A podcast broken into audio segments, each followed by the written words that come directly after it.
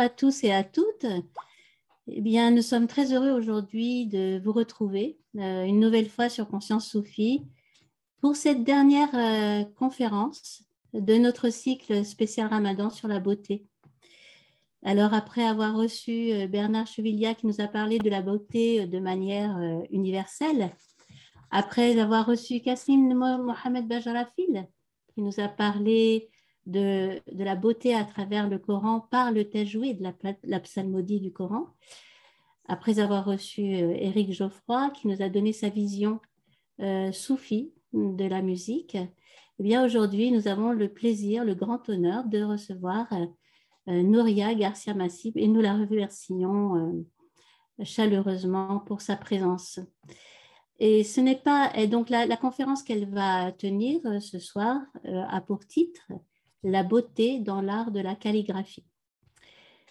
Et ce n'est pas la première fois que Nouria nous honore de sa présence, puisque euh, la précédente conférence qu'elle a donnée euh, euh, juste au début du premier confinement s'intitulait Transmission et initiation dans la tradition calligraphique. vous pouvez d'ailleurs la retrouver sur notre site. Et comme l'année dernière, eh bien, euh, Nouria Garcia Massif va diriger fin mai euh, de cette année quatre ateliers de calligraphie pour Conscience Soufie. Et ces ateliers, sont intitulés Lettres sacrées et non divins. Euh, ça se passe sur deux week-ends, les 21 et 22 mai et les 28 et 29 mai, hein, samedi, dimanche. Et euh, les inscriptions se font à partir de notre site. Il reste encore quelques places et ceux qui souhaitent s'inscrire, je les encourage à, procéder à ces inscriptions rapidement, car les places euh, partent très vite. Alors ce soir, la conférence sera suivie d'un moment d'échange, comme d'habitude, et vous pourrez poser vos questions dans l'onglet QR, code, euh, QR pardon, en bas de votre écran. Et, donc, je remercie Nassira qui est à la technique aujourd'hui et nos modérateurs du jour qui poseront vos questions à notre invité, euh, donc euh, Jean-Philippe et Khadija. voilà, veuillez par avance nous excuser si nous n'avons pas le temps de poser toutes les questions qui sont parfois très nombreuses, mais on essaiera de faire au mieux. Merci de votre compréhension. Alors, je vais vous présenter notre invité, Noria Garcia Massip. Euh, d'ailleurs, dans notre revue Conscience Sophie numéro 3, nous avons publié un article euh, sur, euh, sur elle et qui est écrit par Clara Murner sous forme d'interview. Et Nouria nous évoque son parcours et sa quête toute initiatique pour se former à l'art de la calligraphie. Alors, un parcours atypique en tant que femme, hein, parce qu'il n'y a pas beaucoup de maîtres calligraphes femmes, en, tout cas, nous, on n'en connaît pas beaucoup. Euh, une femme occidentale de surcroît, une femme musulmane qui a parcouru les continents pour se former et qui les parcourt encore aujourd'hui pour former et offrir son, expertise. Alors, elle nous vient des Baléares, elle a fait des études d'art, de littérature et de philosophie, et c'est en 1999, il y a plus de 20, ans, qu'elle a découvert la calligraphie à Fès. Et ce qui a changé radicalement le cours de sa vie, et euh, donc, euh, elle a commencé une longue quête qui l'a menée aux États-Unis, à Istanbul, en Iran, auprès des plus grands maîtres. Elle s'est formée auprès des plus grands maîtres. Et en 2007, elle a obtenu son ijaza, un diplôme, une licence qui autorise l'étudiant à devenir maître et enseigner son art. Et au fil des années, Nouria a acquis une renommée internationale, euh, reçu des prix, participé à de grandes expositions, euh, être membre de jury dans des concours internationaux, donner des cours, euh, que ce soit en Occident et en Orient, et en présentiel et en distanciel même maintenant, c'est la nouvelle formule. Donc voilà son parcours euh, et nous sommes très honorés de la recevoir et nous l'écoutons maintenant avec une grande attention. Je vous laisse la parole, Nouria. Merci beaucoup, Nafisa. Merci à Conscience Soufie vraiment pour m'inviter pour euh, cette euh, dernière cycle de, Ramadan pendant ces derniers dix jours euh, aussi qui, j'espère, qu'ils seront pleins de bénédictions pour, pour tout le monde. Je veux partager mon, mon écran.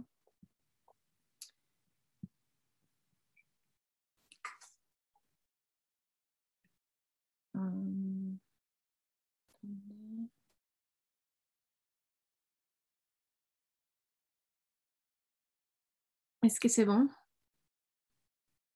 Oui.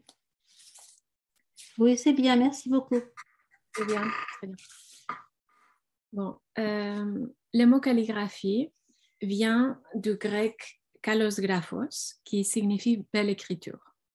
En arabe, nous avons un terme similaire, al-khat al-jamil, en turc, husnukhat, en persan, nevisi. Et tous ces, termes signifient essentiellement la même chose, hein, la belle écriture. Nous voyons donc que la notion de beauté est donc intrinsèquement liée à l'art de la calligraphie. Quand on parle de la calligraphie en écriture arabe, il faut être conscient que si l'alphabet arabe origine en Arabie, euh, l'expansion de l'islam à partir du 7e siècle a fait que l'écriture arabe soit adoptée sur un vaste territoire géographique, depuis l'Espagne de Al-Andalus, le Maghreb, l'Afrique subsaharienne, l'Asie centrale, Inde, la Chine et l'Asie du Sud-Est, où l'écriture arabe a été employée pour écrire d'autres langues et aussi elle a coexisté avec d'autres systèmes d'écriture. Et c'est pour cela comme nous le verrons, que la notion de beauté dans la calligraphie fluctue en fonction de la région, de la période historique et de différents contextes esthétiques et les différents systèmes de transmission à travers le monde islamique. Hein. C'est donc très, très vaste. Parmi les arts de l'islam, euh, dans toutes ces régions, la calligraphie est considérée comme la forme la plus élevée d'expression artistique. Hein. Elle occupe le lieu le plus haut dans la hiérarchie des arts, peut-être côte à côte de l'architecture aussi, on, pourrait dire. Et la calligraphie était appliquée sur toutes les surfaces imaginables, y compris l'architecture, les textiles et les objets. D'où les défis d'essayer de présenter la calligraphie sans simplifier à l'extrême ou la réduire à une région particulière ou à une période historique déterminée. Euh, c'est pour cela que je pense que peut-être l'une des meilleures façons de, comprendre cet art est de commencer par sa matérialité, à savoir les outils et les matériaux du calligraphe qui sont restés les mêmes à travers les siècles et qui portent une grande valeur symbolique pour l'art de la calligraphie. Et on passera ensuite au, un, bref aperçu des différents styles calligraphiques et aux canons esthétiques qui ont, qui ont formé les styles les plus connus aujourd'hui. Nous commençons par les roseaux, les calams. Euh, c'est le principal outil du calligraphe. Le mot kalam apparaît deux fois dans le Coran, en surat pour son nom, surat al-kalam. Et il existe également de nombreux poèmes dans la tradition mystique qui considèrent les roseaux comme les récipients par lesquels la musique et l'écriture émergent. Le kalam provient du même roseau utilisé pour le ney, euh, la flûte qui est euh, très connue au Moyen-Orient, en Turquie et en Iran. Et en effet, en personne, ils utilisent le mot kalamnei pour nommer les roseaux du, d'écriture, les roseaux du calligraphe. Les roseaux les plus célèbres proviennent de la région d'Asfoul, qui est au sud de l'Iran. Ils sont coupés et laissés assécher sur de fumier de cheval pendant quelques années. Euh, et c'est ainsi qu'ils acquièrent cette forte couleur euh, foncée et qui deviennent aussi très durs et résistants euh, pour après devenir un calame d'écriture. Pour choisir les calames, le calligraphe cherche un roseau qui soit droite et qui, en tapant contre une surface, donne un son aigu, euh, comme du cristal. Et après, le calligraphe procède à ouvrir les calames. Euh, et ce mot est important car on ne coupe pas les calames, mais on l'ouvre euh, de la même manière qu'on ouvre un livre, étant consciente que par la première coupe du calame, le calame sera capable de manifester l'écriture. Hein, le kalam est donc un récipient à travers lequel la connaissance est transmise. Ali Ben Ovaïda, du 9e siècle, disait Le kalam est sourd, mais il entend les secrets. Il est muet, mais il exprime clairement les idées. Il interprète les pensées de ceux qui sont présents et donne des informations sur ceux qui sont éloignés, ce que je trouve une très belle description de, notre outil. Alors, en fonction de la taille de l'écriture euh, et du style calligraphique, la pointe du calame sera coupée avec une pointe arrondie, plate ou en biais à 35 degrés ou à 45 degrés, avec les deux côtés symétriques et en longueur de la pointe qui est mesurée en fonction de la taille de doigt du calligraphe. Et chaque calame devient ainsi vraiment une extension de la main du calligraphe, complètement ergonomique et adapté à chaque individu. Par rapport à l'encre, euh, le calife sultan, euh, le calife al-Mamoun du 9e siècle disait que les étoiles des sages paroles brillent dans l'obscurité de l'encre. Et on peut dire vraiment que la calligraphie est l'art du noir et du blanc, ou, comme disait mon maître, la calligraphie est l'art de la ligne et pas euh, un art de la couleur. Alors bien s'il existe différents pigments que bien sûr on utilise, euh, qui ont été utilisés au long des siècles pour des encres de différentes couleurs, l'encre noire est vraiment l'encre la plus commune euh, qui est utilisée et surtout dans toutes les périodes à partir du 10e, 11e siècle. Alors, nous avons deux types qui apparaissent dans les sources, euh, Hibr et Midad. Les, euh, car c'est fait à partir du fer, de, de, de sel métallique, euh, il a un effet corrosif sur le papier si jamais vous avez vu des manuscrits qui sont abîmés parce que l'encre a, mangé le, papier. Euh, c'est pour cela que l'amidate a été employé surtout à partir de, on, va dire, 13e, 14e siècle. Et dans la tradition calligraphique ottomane, cette encre était élaborée à partir de la suie de lampes dans les mosquées. Hein. Si vous avez visité Istanbul, vous avez vu les, grandes lampes qui, sont présentes au milieu de, de tous les mosquées. Maintenant, c'est de l'électricité, mais à l'époque, c'était des lampes euh, où la suie était ramassée. Et euh, dans la mosquée de Suleymaniye à Istanbul, nous voyons euh, cette petite chambre, vous voyez l'image ici, que Mimar Sinan avait construit, qu'il appelait Is c'est-à-dire la chambre de l'encre, où toute la suite de lampes était collectée et stockée. Et les calligraphes, quand ils avaient besoin de, suie pour euh, fabriquer leur encre, ils venaient à Soleimani pour, euh, pour prendre la suie qui était bien sûr, euh, on va dire, enveloppée avec toutes les prières et la baraka de, de ce lieu de prière.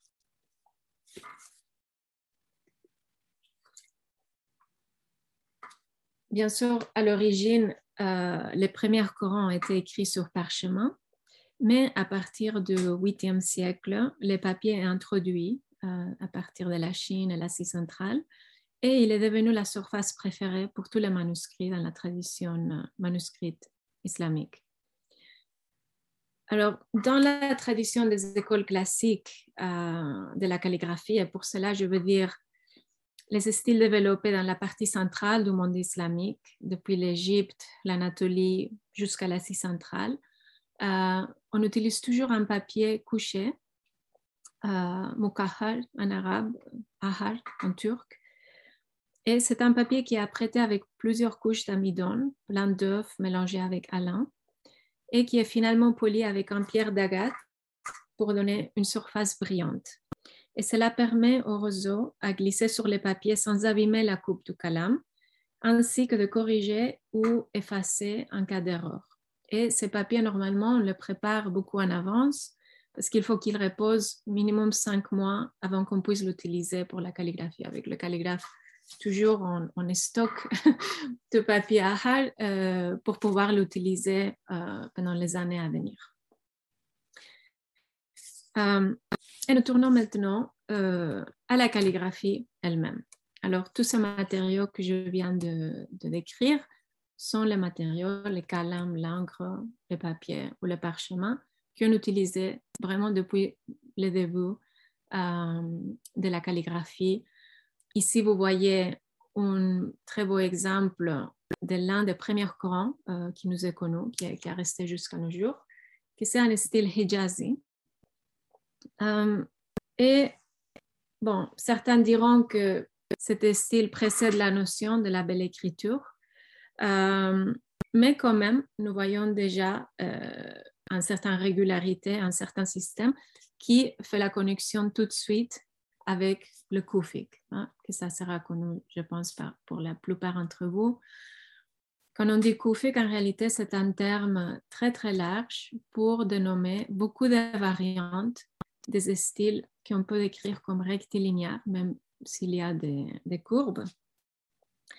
Et nous voyons comme au fil des années, l'écriture devient de plus en plus proportionnée, régulière et avec une notion très forte de régularité et des dispositions et de l'utilisation harmonieuse de l'espace, l'espace négatif et l'espace positif. Nous voyons ainsi euh, l'émergence de cette notion de khat al-mawzoun, l'écriture équilibrée. Et jusqu'au début du XIe siècle, euh, tous ces styles qui sont connus sur cette norme très générale de Koufik euh, entrent dans, cette notion de l'écriture bien équilibrée.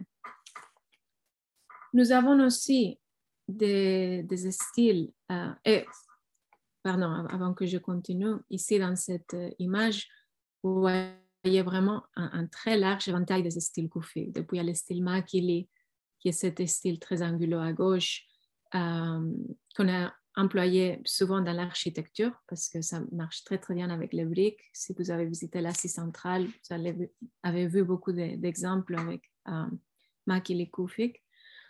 Euh, et après, nous voyons des autres styles Koufik qui ont été développés euh, au Maghreb, au milieu, et dans l'Est, euh, dans l'Asie centrale, où nous voyons un Koufik beaucoup plus vertical avec de longues hampes allongées qui est aussi très très bon et qui continue à être pratiqué jusqu'à nos jours. Euh, alors, en parallèle, alors, tous ces styles koufiques étaient employés pour écrire les livres sacrés, le Coran. Et il y avait aussi des styles euh, cursifs, mais ils étaient employés pour des besoins administratifs. Ils n'étaient pas employés pour écrire le, le Coran. Euh, Ici, c'est un exemple d'un style Tomar qui était très employé pour les décrets des califes Umayyad, les Alamat. Euh, bien sûr, c'est un exemple tardif, euh, ce n'est pas de l'époque Umayyad, mais ça vous donne une idée de sorte d'esthétique qui était employée. Mais à partir du Xe siècle, euh, nous commençons à voir un, un, nouveau développement sur les styles cursifs qui commence à créer un système de proportions pour six euh, styles principaux. Et on connaît euh, tout ce système comme al-khat al-mansoub, l'écriture bien proportionnée. Ce qui est très intéressant, c'est que pendant cette période, euh, ça coïncide avec de nombreux ouvrages classiques qui ont été écrits sur l'esthétique et les arts dans la pensée islamique, qui ont été développés au Bagdad entre le 10e et le 11e siècle et qui était très influencé par le néoplatonisme, euh, dont la beauté était souvent assimilée à la perfection et la harmonie. Abu Hayyan al-Tawhidi, qui est mort en, 1023, l'un des philosophes les plus influents du Xe siècle, a défini la beauté comme une chose dont les organes sont parfaits les parties harmonieuses et qui est agréable à l'âme. Et ainsi, dans son petit traité sur la calligraphie, qui a été traduit par Franz Rosenthal pour ceux d'entre vous qui, veulent regarder, euh, Tawhidi définit cette perfection et cette harmonie dans la calligraphie par une série de principes.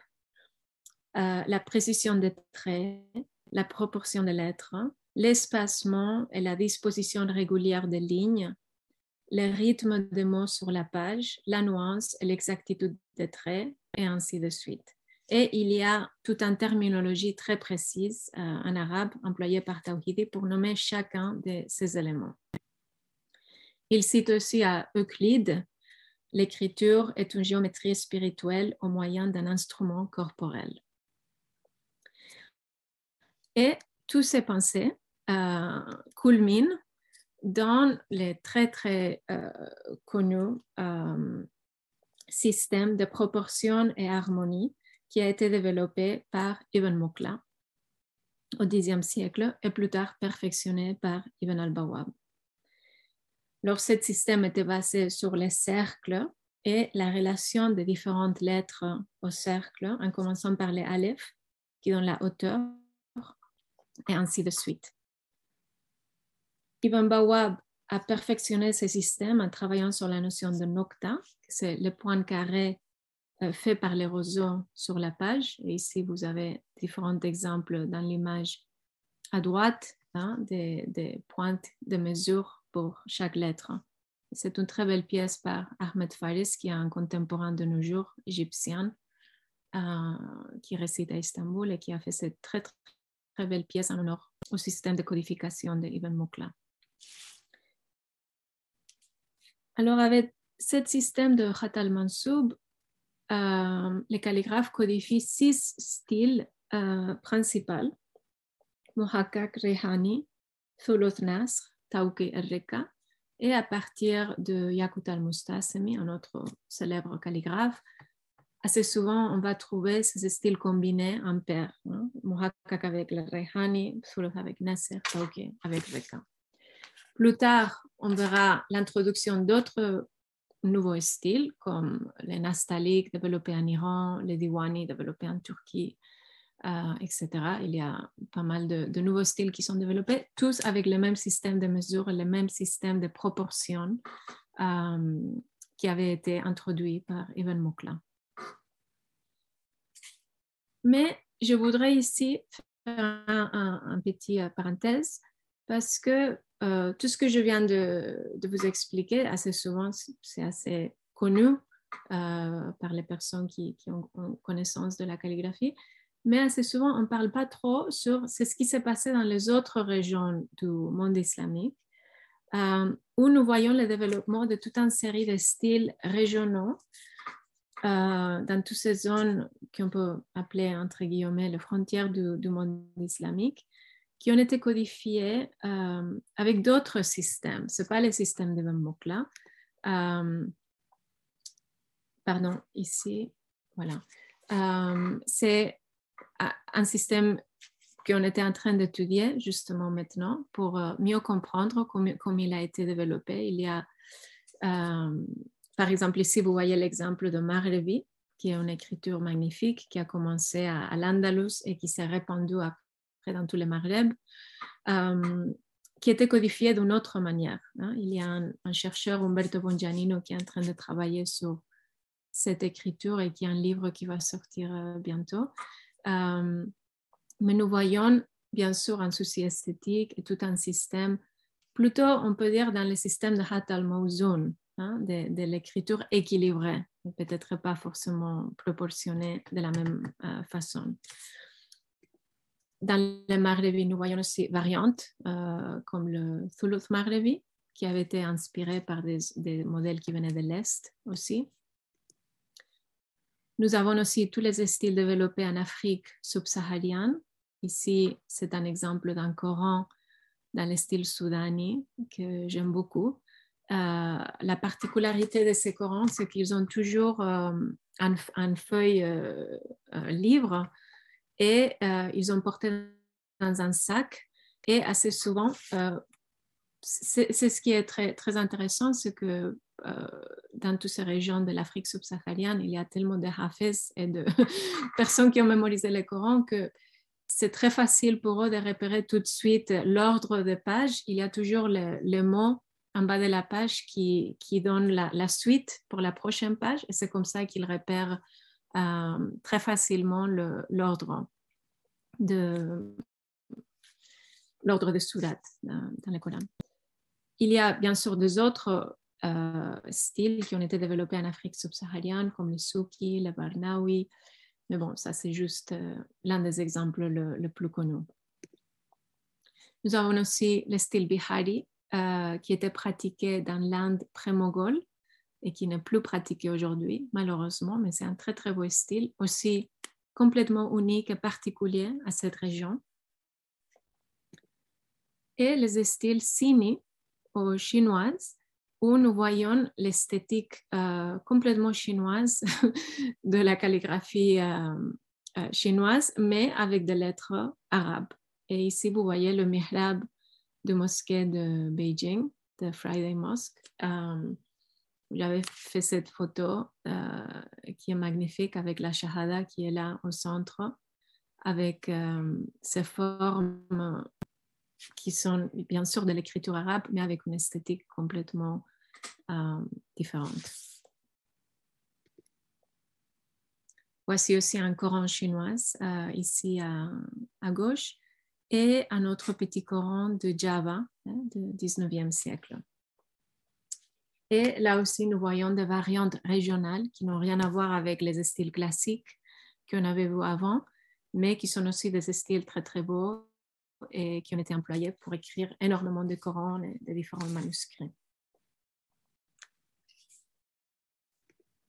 Alors, pour euh, revenir à Buhayan Tawhidi, euh, nous voyons que dans la notion de beauté qu'il exprime, les éléments de harmonie et proportion, lorsqu'ils sont réunis, doivent aussi avoir un impact sur l'âme.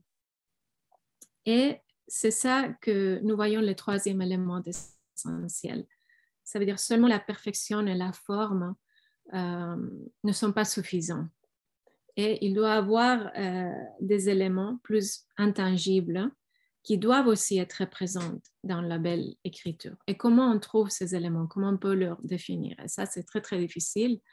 Euh, et c'est là que peut-être on peut faire la liaison avec le processus d'apprentissage du calligraphe, euh, où toutes les années d'apprentissage auprès un maître, selon le système traditionnel, bien sûr, euh, servait non seulement à apprendre les côtés techniques de l'écriture, la proportion et l'harmonie, mais aussi à maîtriser le caractère de l'élève pour qu'il n'interfère pas avec l'écriture. Et Tawhidi dit la même chose à, propos du calligraphe. Il dit qu'il est essentiel d'avoir une nature docile, une forte volonté et une inspiration divine préalable. Hein. Encore, on voit ce côté intangible qui, doit être présente. Alors, assez souvent, bien sûr, dans les sources, euh, la beauté du caractère est très souvent assimilée à la beauté de l'écriture. Lorsqu'il s'agit de calligraphie, euh, contrairement à d'autres arts comme la peinture ou la sculpture, où l'artiste est encouragé à transmettre des émotions, surtout dans, l'art contemporain, en calligraphie, le calligraphe doit contrôler ses émotions ce qui signifie qu'il doit atteindre un certain niveau de calme intérieur. Et en fait, l'un des défis les plus difficiles pour les calligraphes, c'est d'être capable de pratiquer la calligraphie de manière stable, que l'on soit heureux, triste, frustré, pour que ces sentiments ne soient pas visibles dans l'écriture ou qu'ils n'interfèrent pas avec l'écriture. Et d'ailleurs, quand on lit certains poèmes, euh, toujours il parle du kalam comme d'un objet presque autonome et jamais du calligraphe qui se trouve derrière le kalam. C'est ce qui est très intéressant. Par exemple, euh, il compare l'écriture à un bijou et le kalam à l'orfèvre, où l'écriture est comparée à des larmes qui sont versées sur la page et les roseaux qui pleurent. Et finalement, dans un autre niveau, la belle écriture, Khat al-Jamil, transmet la beauté à travers les messages qu'elle exprime, bien sûr. Elle a pour but de transmettre la connaissance et celle-ci est véhiculée à la fois par les textes et par la forme. Et la forme elle-même peut avoir de multiples couches de signification également. Et le but est d'associer ces deux éléments pour engager à la fois l'intellect et l'âme de la personne qui contemple une œuvre. En dehors de cela, il existe une certaine réponse émotionnelle, spirituelle ou religieuse chez ceux qui sont familiers avec les symbolismes très riches et complexes des lettres arabes. Et je dirais que pour les calligraphes, sans doute, euh, les lettres existent dans le monde de forme et sont vraiment des entités euh, vivantes.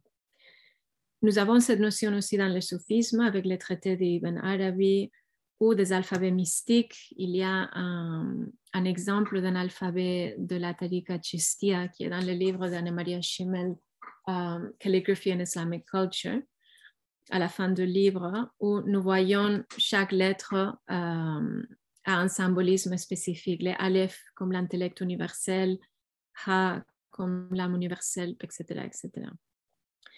Et nous avons aussi, bien sûr, la science de la numérologie, les abjad, qui a été employé par les calligraphes euh, très, très souvent. Euh, et à partir de, ça, je voulais finir avec euh, quelques pièces où nous voyons cette beauté de certaines lettres qui, qui reviennent dans, les, dans les pièces calligraphiques, surtout dans la tradition ottomane dans laquelle je travaille. Nous avons cette Ah Teslimiet, parfois euh, cette euh, Aleph et Ha est suivi par Ah Menal Ashk. Hein, et Ah, c'est une expression de euh, abandon, hein, à la volonté divine. Teslimiet, ça veut dire abandon, surrender en anglais. Et nous avons plusieurs exemples qui reviennent j'étais un petit peu euh, inspirée par ça pour créer une pièce avec la lettre Ha, dans ce sens euh, comme euh, le symbole du souffle de l'existence, où nous avons à l'intérieur de la lettre Ha, La ilaha illahu, hein, ici, dans l'œil intérieur. Nous avons aussi la lettre Nun, qui revient beaucoup dans les pièces calligraphiques parce que bien sûr, elle est la lettre qui apparaît dans Surah Al-Kalam. Euh, cette première pièce à gauche, euh, c'est une pièce que je fais très inspirée par l'article de René Guénon sur la lettre Nun, où il parle de, de Nocta de Nun comme les graines de l'existence et l'arc comme l'arc de Noé. Euh, et il y a aussi une autre très belle pièce de Mehmed Ozjeh, un grand calligraphe turc, euh, qui a travaillé un, concept similaire, hein, Nun wal kalam wa Et nous finissons avec la lettre Wow. Euh, ça, c'est une pièce par mon maître euh, Daoud Bektash. Nous voyons la lettre répétée cette fois. Et la lettre Wow revient beaucoup dans les, pièces ottomanes. Nous avons ici un exemple de Chift Wow. elle est un symbole d'union mais en même temps, elle est, hum, dans le système de Abjad, qu'on vient de mentionner, de numérologie. Euh, la valeur numérique de deux wow équivalent aux valeurs numériques du nom de Dieu, de Allah. Et c'est pour cela qu'on le voit assez souvent dans les mosquées, dans les murs des différents euh, bâtiments. Euh, et je finis avec un, un très bel euh, petit poème, justement, je, finis aussi avec euh, Abu Hayyan al-Tawhidi, qui disait L'écriture est les collier de la sagesse. Elle sert à trier les perles de la sagesse, à mettre en ordre ces éléments dispersés et assembler ces parties égarées. Je vous remercie beaucoup. Merci. Merci beaucoup, Nouria, pour votre présentation euh, extrêmement euh, enrichissante et intéressante. Merci encore.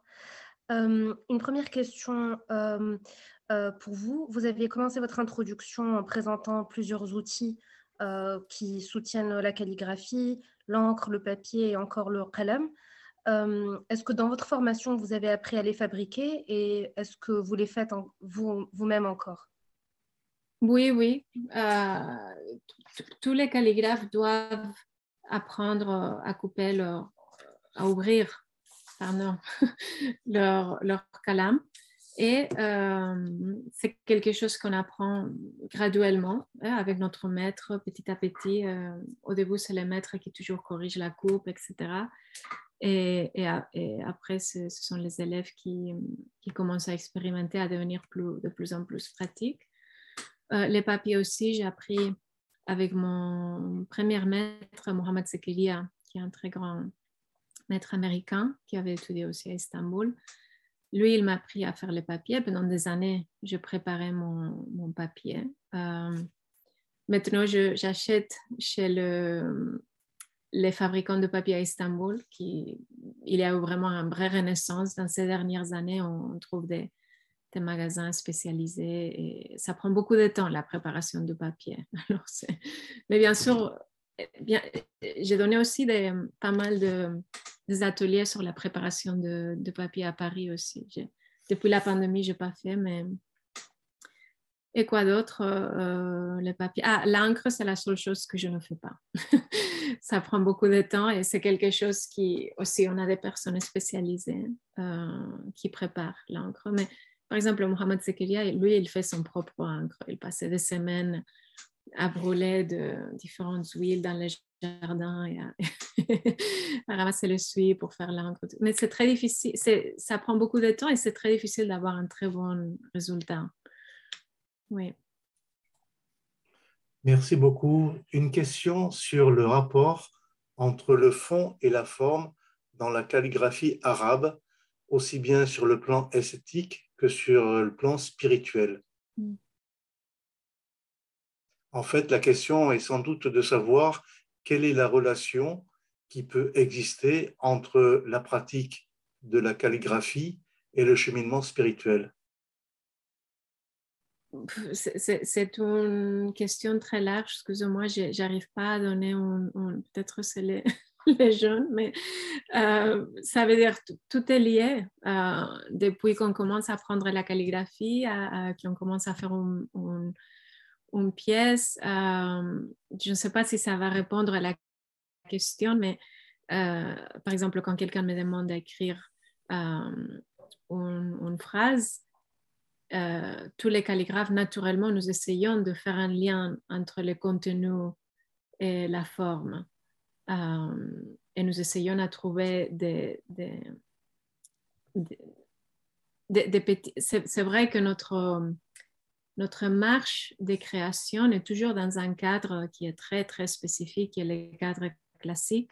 Mais dans ce cadre, on peut jouer avec certains éléments pour, pour avoir un, une élongation, un espace, moins d'espace. Ce sont des choses très techniques, mais qui vont jouer avec le significat de l'œuvre. Et idéalement, une, belle pièce, une, pièce de calligraphie qui est réussie, c'est qu'on peut faire ce lien euh, entre les deux.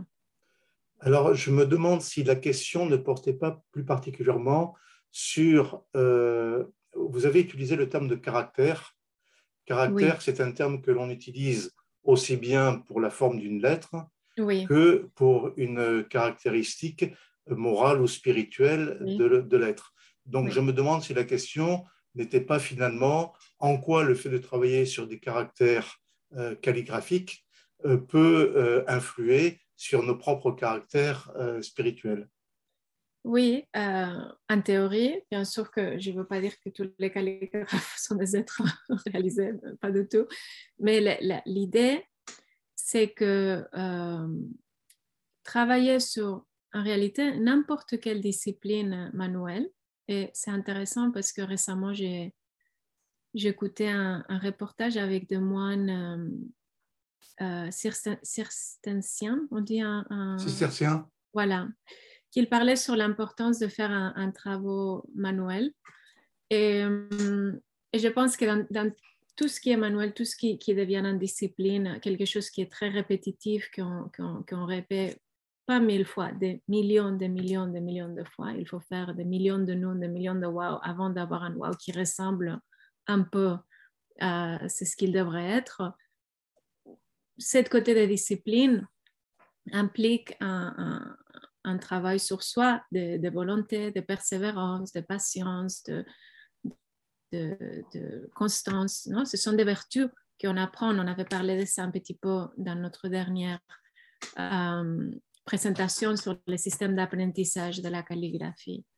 Et je dirais que tout ça, on, l'apprend tout de suite depuis le début avec nos maîtres. Et c'est quelque chose qui est, qui est complètement intrinsèque à, à, la calligraphie. On peut pas, on n'a pas, on peut pas avoir la calligraphie sans tous ces éléments. C'est impossible.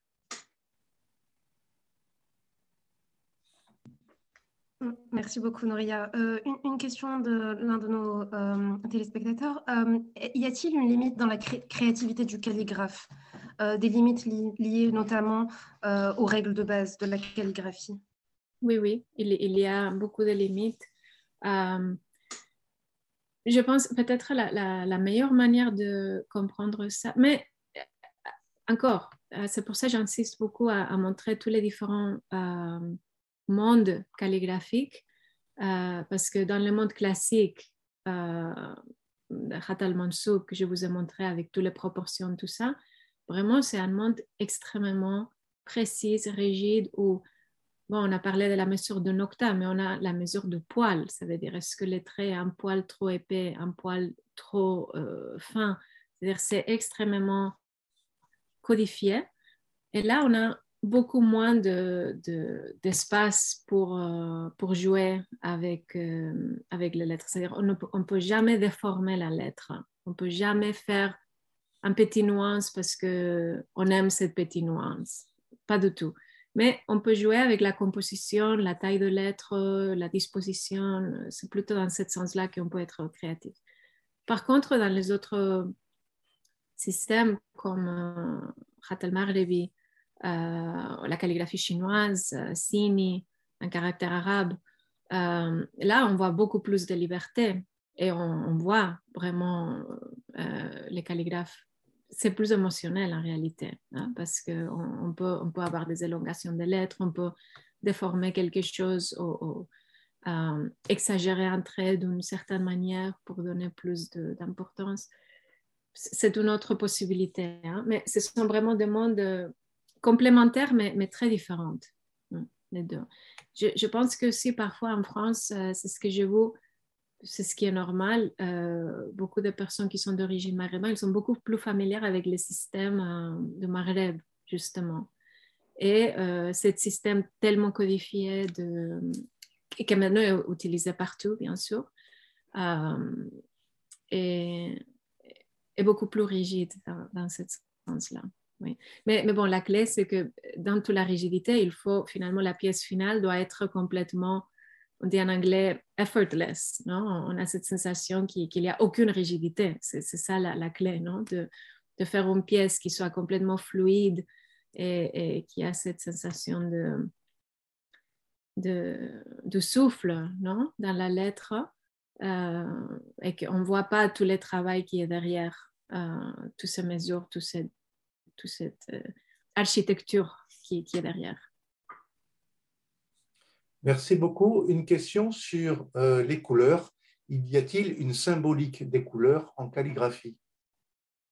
Alors, très bonne question. Moi, je n'ai pas trouvé jusqu'à maintenant. Peut-être que ça, ça existe. Euh, il y a des traités, surtout pour le, le Maghrebi andalous, qui étaient très particuliers par rapport pour, le, la, pour les Corans, la couleur de chaque euh, euh non? tous les petits symboles euh, euh, pour, pour le non? pour la bonne lecture. Non? Certains, certains traits doivent être en vert, en, bleu, et, c'était très, très, très spécifique. Mais il ne parle pas de la symbolique, juste que tel symbole doit être de telle couleur. et comme je vous ai dit, vraiment, vraiment la calligraphie est l'art de noir. Alors, on, a très peu de, surtout dans l'école ottomane, euh, même dans l'école persane, on, voit très très peu sur, sur la couleur.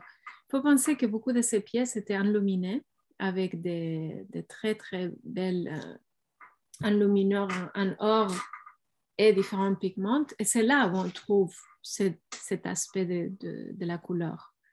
alors peut-être dans ce sens-là, on pourrait trouver quelque, quelque chose.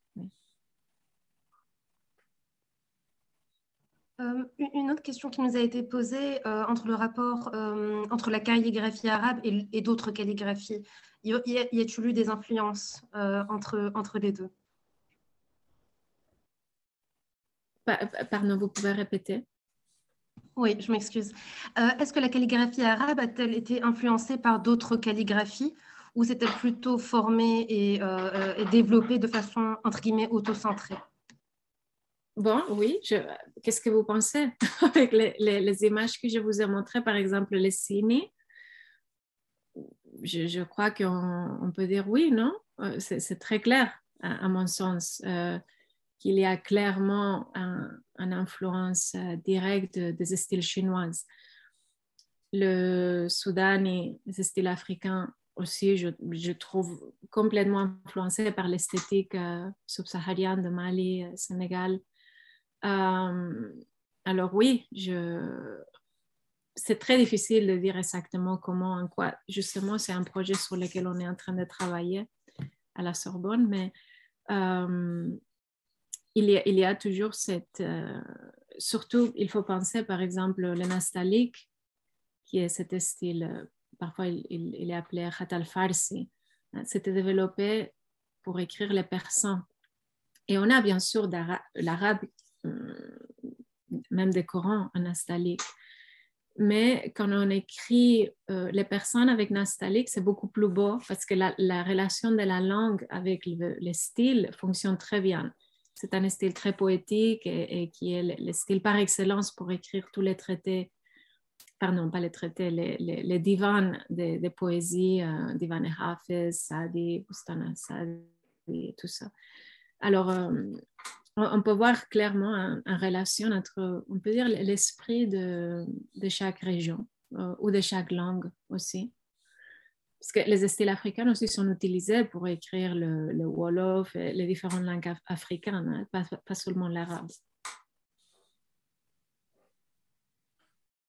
Merci. Une question euh, portant sur le, principe à l'origine euh, non seulement de la calligraphie, mais de plusieurs euh, formes artistiques proprement islamiques.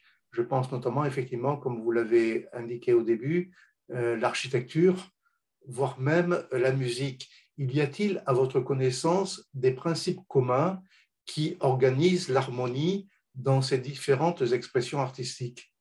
Oui, oui, en, effet. bon, par rapport à l'architecture, oui, il y a beaucoup de parallèles. Euh, il est un calligraphe turc à Litoy. Justement, il a été formé comme, comme architecte. Et il travaille beaucoup sur la calligraphie koufique. Il a trouvé beaucoup de parallèles entre l'architecture et la musique. Et, euh, pardon, l'architecture et la calligraphie. Euh, par rapport à la musique et la calligraphie aussi, il a énormément de parallèles. en effet, mon mari, qui est maître calligraphe, par Panahi, il, fait sa thèse bon, sa vie est basée sur la relation entre la musique et la calligraphie, car il, est musicien professionnel et calligraphe professionnel. Et il y a, c'est quelque chose tellement vaste et complexe que je ne peux pas euh, maintenant expliquer tous les, tous les éléments. Mais oui, oui, il y a certainement. Et je dois dire que dans toutes ces euh, sources euh, même au Xe siècle, déjà, ils font cette liaison entre la musique et la calligraphie. si je pourrais envoyer les, références si, quelqu'un est, intéressé. Euh, une autre question qui nous a été posée par rapport à la science de la numérologie, est-ce que c'est euh, quelque chose que vous connaissez et que vous appliquez dans votre exercice de la calligraphie? Bon, je connais très peu, mais c'est vrai que l'une des premières phrases qu'on écrit euh, comme calligraphe, c'est la phrase de Abjad, euh, après qu'on a fini toutes les connexions des lettres, euh, etc. Et dans l'école ottomane, assez souvent, les poèmes, différentes poésies, différents divans, à la fin, ils étaient toujours, il y avait une phrase poétique qui donnait la date dans le système Abjad du poème. Non? Alors, ce système était très, très euh, complètement imbriqué dans, dans, le monde euh, calligraphique. Mais aujourd'hui, on, l'utilise de moins en moins. J'ai quelques notions, mais ce n'est pas une science que j'étudie en profondeur. Merci. Une question sur le fait de savoir si la calligraphie arabe a-t-elle été influencée par d'autres calligraphies ou si elle est complètement auto-centrée, autonome?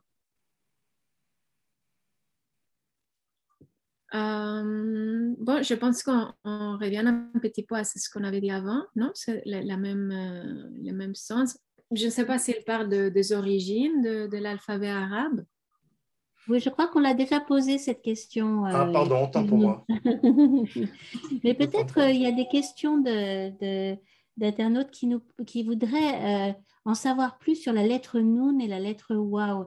Donc, c'est quelque chose dont vous avez parlé durant votre exposé mais, mais peut-être que est-ce qu'on peut en, en, en, entendre euh, un petit peu plus euh, sur ces deux lettres notamment? Et s'il y a d'autres lettres qui ont une symbolique aussi, aussi forte, je pense à la lettre alif ou la lettre oui. ba. Oui.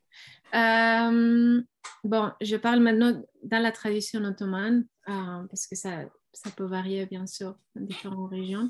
Mais euh, je dirais que la lettre wow, c'est la lettre par excellence qui, est, qui revient toujours. Et euh, l'une des raisons, c'est ce qu'on a mentionné, que c'est les, les, les, deux, les de wow, ça veut dire le, le de wow écrit en miroir. Euh, la valeur numérique, c'est 66 euh, qui équivalent aux valeurs numériques du nombre de dieux. Et c'est pour ça qu'assez souvent, en lieu de mettre le nombre de dieux, il met le de wow, non? les deux wow. Euh, c'est aussi le symbole d'union, hein, dans le sens que même au niveau grammatical, wa, hein, ça signifie et. Et euh, dans un autre plan plus folklorique, dans la tradition turque, c'est aussi l'être humain euh, dans le ventre de sa mère. Ça, c'est assez souvent comparé avec ça. Euh, aussi, parfois, il compare comme un, être humain en, état de sujud, euh, de soumission. Et, tous ces éléments sont liés d'une manière, on va dire, organique à, cette lettre qui est très très belle.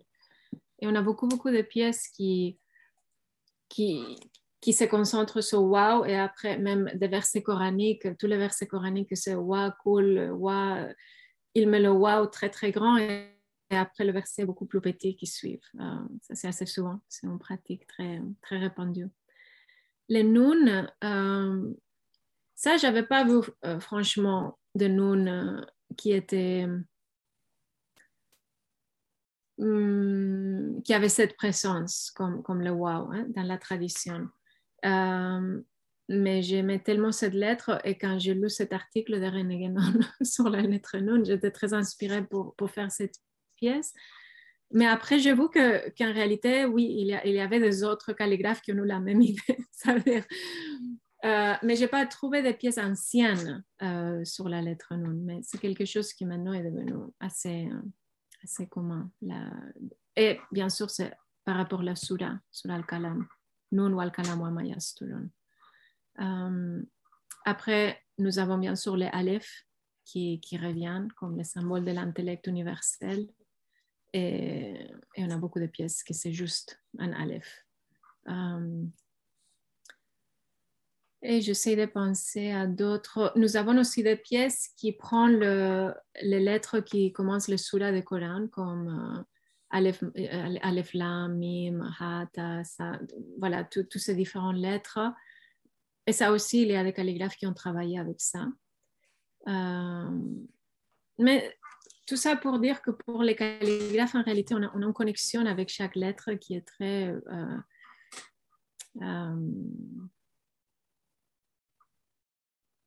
je ne sais pas comment, comment l'expliquer. C'est très émotionnel et, très proche. Et alors, autant que calligraphe, on serait content juste de faire une pièce avec chaque lettre, un mime, un, un ra, un jim, parce que chaque lettre, on, la travaille tellement que finalement, c'est vraiment, quand je disais que pour nous, c'est comme s'ils existent dans le monde de forme, c'est vraiment, vraiment comme ça qu'on les approche.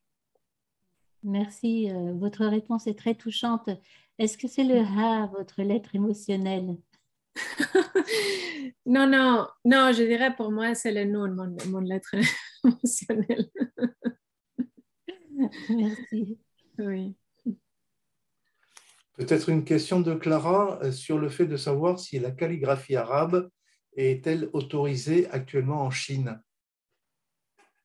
hmm. Bon, je connais plein de calligraphes euh, chinoises. Euh, Haji Noureddin, qui est très très connu, qui a parcouru le monde avec ses expositions, démonstrations, etc. Il est vraiment, il est un ami et, un, un, grand personne et il habite en Chine, euh, il donne des cours. Et euh, oui, aucun euh, problème. Moi-même, je suis allée en Chine, je suis allée à la mosquée de Beijing avec beaucoup de calligraphes chinoises qui sont musulmans, beaucoup d'entre eux, qui faisaient de la calligraphie chinoise en caractère chinoise, mais qui étaient musulmans et aussi avaient pas de, pas de problème. Oui. Euh, euh, Nouria, votre exposé a suscité beaucoup d'intérêt et on a reçu pas mal de questions sur euh, où se former. Y a-t-il des maîtres qui forment en France sur, la, sur le long terme? Combien une formation typiquement dure? Je ne sais pas si vous pouvez nous éclairer sur ces aspects. Merci. Oui, c'est l'aspect le plus difficile parce que euh, oui, il, y a des calligraphes en France qui, forment, mais bon, comme tout, il, faut toujours euh, faire un petit peu de recherche pour, pour trouver des maîtres. Il faut voir, euh, ils se sont formés avec qui. et finalement, il y a différentes approches pour apprendre la calligraphie. Il y a des personnes, si on veut devenir un calligraphe, bien sûr, il, faut se former euh, avec un, bon maître qui a eu des bons maîtres, etc. Non? La silsila de, de transmission. Il faut travailler beaucoup, il faut être prêt à voyager, il faut être prêt à visiter le, maître à Istanbul aussi. Euh, ça, c'est une possibilité. Si on veut juste apprendre un petit peu les éléments basiques de la calligraphie, tout ça, il y a des, cours qui sont donnés euh, dans différents lieux en France. Ça dépend un petit peu du niveau de, d'engagement que chacun peut, peut donner pour, euh, pour, apprendre. Merci beaucoup. Alors, on nous avons une, une personne qui, euh, qui, vous a écouté avec attention, c'est Zineb, qui nous dit Bonjour, Madame Garcia-Massip. Je pensais avoir beaucoup de questions, puis votre présentation m'a fait ressentir le sacré et imposer le silence. Qu'en pensez-vous? Ah, Merci beaucoup. Alors, c'est peut-être sur, ce, sur cette dernière euh, réflexion, sur le silence. Si vous avez quelque chose à, à, dire sur le silence, je vous laisse la parole. sur le silence. justement, justement, je, non, non, je peux, je peux rien euh, ajouter, sauf euh, revenir à cet élément qu'on a, on a parlé, non? Que Justement pour faire de la, belle, euh, de la belle écriture et pour faire de la, de, de, la vraie calligraphie, il faut que l'âme soit en silence. Et, c'est vers là qu'on essaie de travailler, tous pour, euh, pour que finalement les, lettres et les, la, la, beauté de la calligraphie et tous ces aspects plus intangibles puissent être présents dans l'écriture. Merci beaucoup pour cette euh, belle conclusion. Et euh, cela va nous permettre de méditer parce que je pense que cela se retrouve à travers tous les arts et toutes les pratiques euh, spirituelles. En fin de compte, cela part de, de, cela, de faire silence en son âme. Merci beaucoup, chère Nouria, pour cette magnifique conférence et toute votre générosité dans les réponses. Et donc, nous finissons, nous clôturons notre cycle beauté aujourd'hui. Et je vous remercie tous d'avoir assisté à, ces diverses conférences ou d'avoir écouté les replays. Et donc, nous aurons aussi l'occasion de, de, diffuser cette, cette, conférence en replay comme nous l'autorise Nouria. je vous informe de la prochaine programmation. Euh, sur Conscience Soufie. Donc le samedi 14 mai, nous aurons une nouvelle veillée spirituelle à 21h. Le dimanche 15 mai, une conférence, conférence avec Myriam Septi qui aura pour titre La dimension métaphysique de l'exemplarité prophétique chez Avicenne. Et le lundi 16 mai, nous célébrerons la Journée internationale du vivre ensemble et en paix, euh, la JVEP, créée grâce à l'initiative du cher Bentounes. À cette occasion, nous diffuserons le film Nous tous, un documentaire de Pierre Ricard. En attendant, nous vous souhaitons une excellente fin de mois de Ramadan et de manière un petit peu prospective, puisqu'on ne se voit pas avant, une, très bonne fête. Eid Mubarak à tous et très bonne soirée à tous euh, et merci pour votre présence. Et je, finirai en vous disant euh, que toute cette beauté qu'on a essayé de, de cultiver durant ce mois de Ramadan, eh bien, euh, qu'elle rayonne en vous tous. Merci. Au revoir. Salam alaikum à tous.